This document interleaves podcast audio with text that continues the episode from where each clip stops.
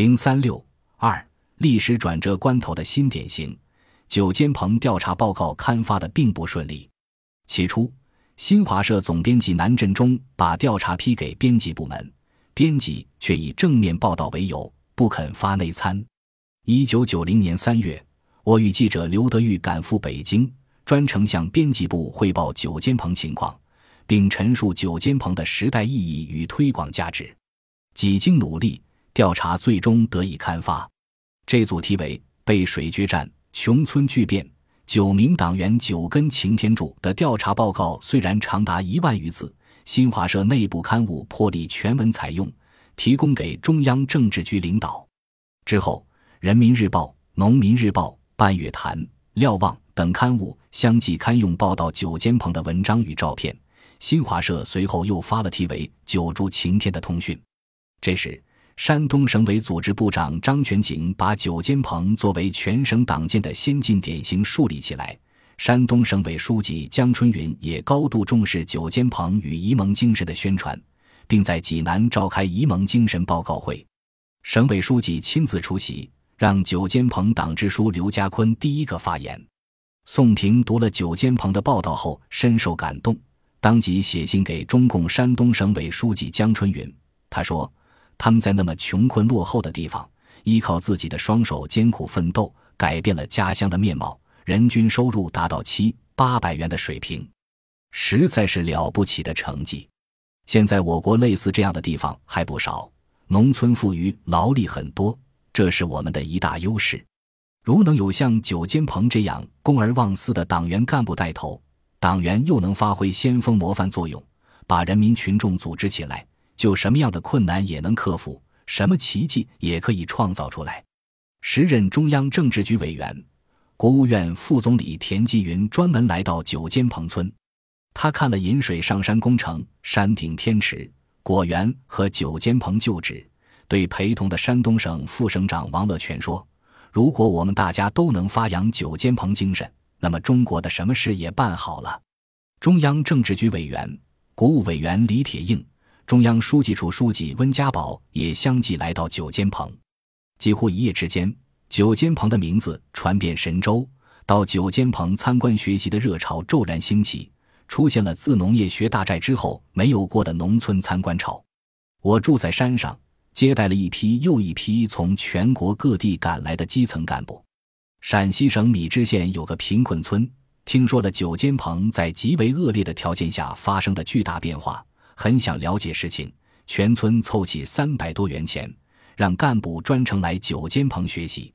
这个小伙子每天只吃一顿饭，赶到九间棚。他从山脚下一直爬到山顶，走一处停一处，到村中一户一户的看过去，了解家电、修路、治水的情况，记了厚厚一大本。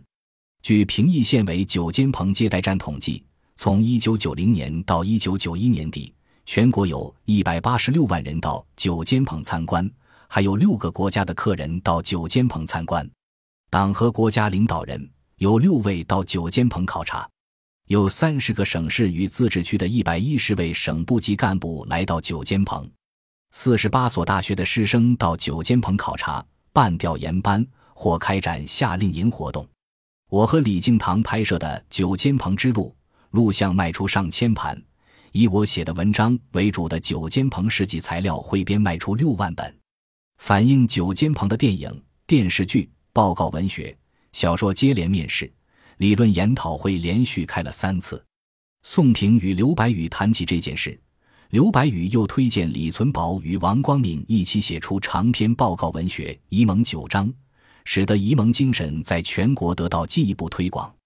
同时相关荣誉也接踵而来。